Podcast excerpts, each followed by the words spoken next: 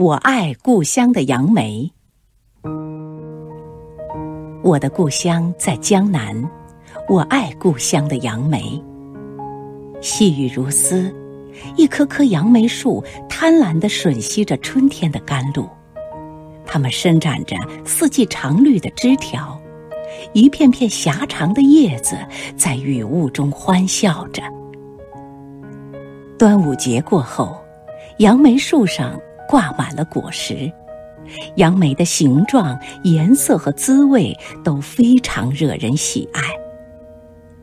杨梅圆圆的，和桂圆一样大小，只是变身生着小刺。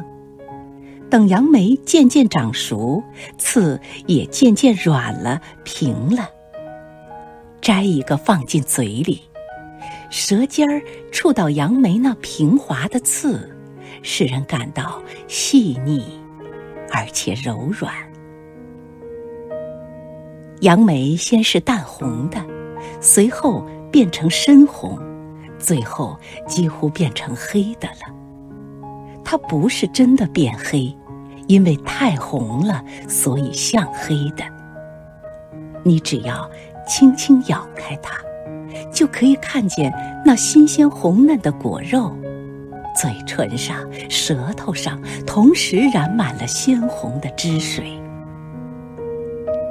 没有熟透的杨梅，又酸又甜；熟透了，就甜津津的，叫人越吃越爱吃。我小时候有一次，杨梅吃的太多，发觉牙齿又酸又软，连豆腐也咬不动了。我这才知道。杨梅虽然熟透了，酸味儿还是有的，因为它太甜，吃起来就不觉得酸了。吃饱了杨梅，再吃别的东西，才感觉到牙齿被它酸倒了。那些年，我们一起读过的课文，《中国之声》诚意制作。